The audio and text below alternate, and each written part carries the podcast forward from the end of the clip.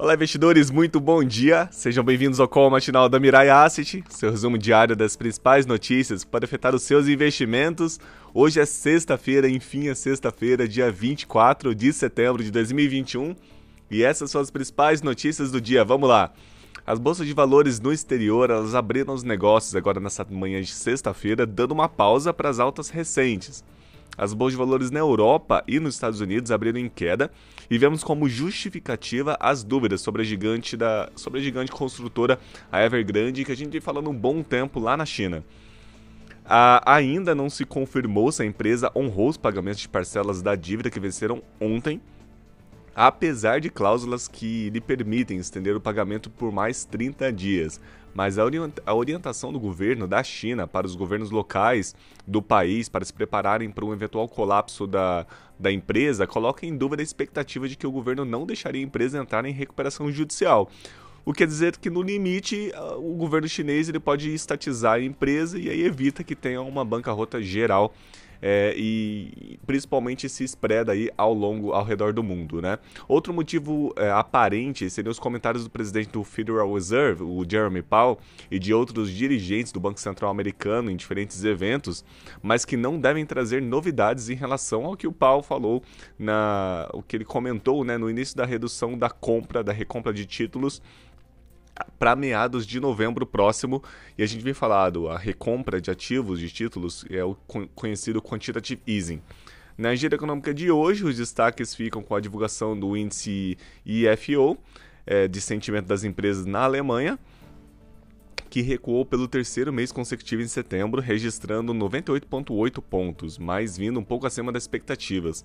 Por aqui no Brasil, saiu o IPCA 15 de setembro, ele ficou 1,14%, antes 0,89% em agosto. No ano, acumula alta de 7,02% e em 12 meses 10,05. E sai a nota também do governo sobre transações correntes.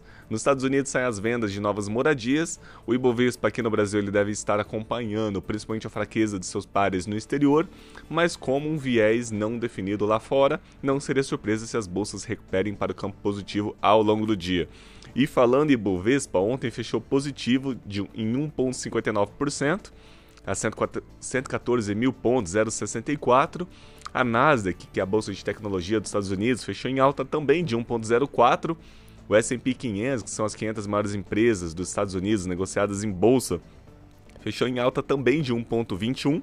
O dólar comercial aqui no Brasil ele fechou em alta também de 0,10, uma alta bem inexpressiva. A cotação em R$ 5,31. A Selic, para investidores que aplicam em renda fixa, ela está acumulada no ano 2,40 e a poupança 1,36. Na Ásia, a bolsa de valores elas fecharam mistas, o Nikkei 2.06, só que positivo, e Xangai 0.80 negativo. Na Europa, as bolsas de valores abriram em queda, com Londres 0,21, Alemanha 0,71 e França 0,93.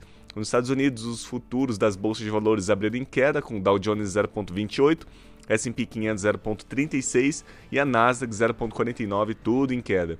O Ibovespa Futuro aqui no Brasil também abriu em queda de 0,93, agora de manhãzinha, às 9 horas da manhã, fechando a cotação a 113 mil pontos, 222, acompanhando principalmente os seus pares no exterior que também estão em queda.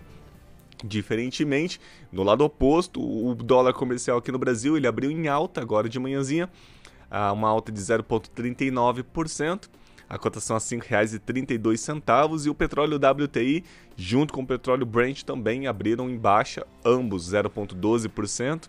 A cotação do petróleo WTI está abriu em 73 dólares e 08 centavos o barril de petróleo e o petróleo Brent 77 dólares e 14 centavos também o barril de petróleo.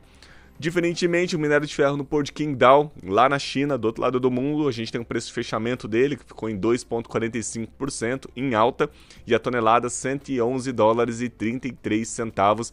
Lembrando que essa cotação de, de, de, do minério de ferro é com 62% de pureza de minério de ferro lá no Porto de Qingdao, na China, do outro lado do mundo. Então a gente sempre fala preço de fechamento e não de abertura. Bom, essas foram as notícias do dia. Semana que vem a gente está de volta. Ótimos investimentos, ótimos negócios e bom final de semana. Até logo!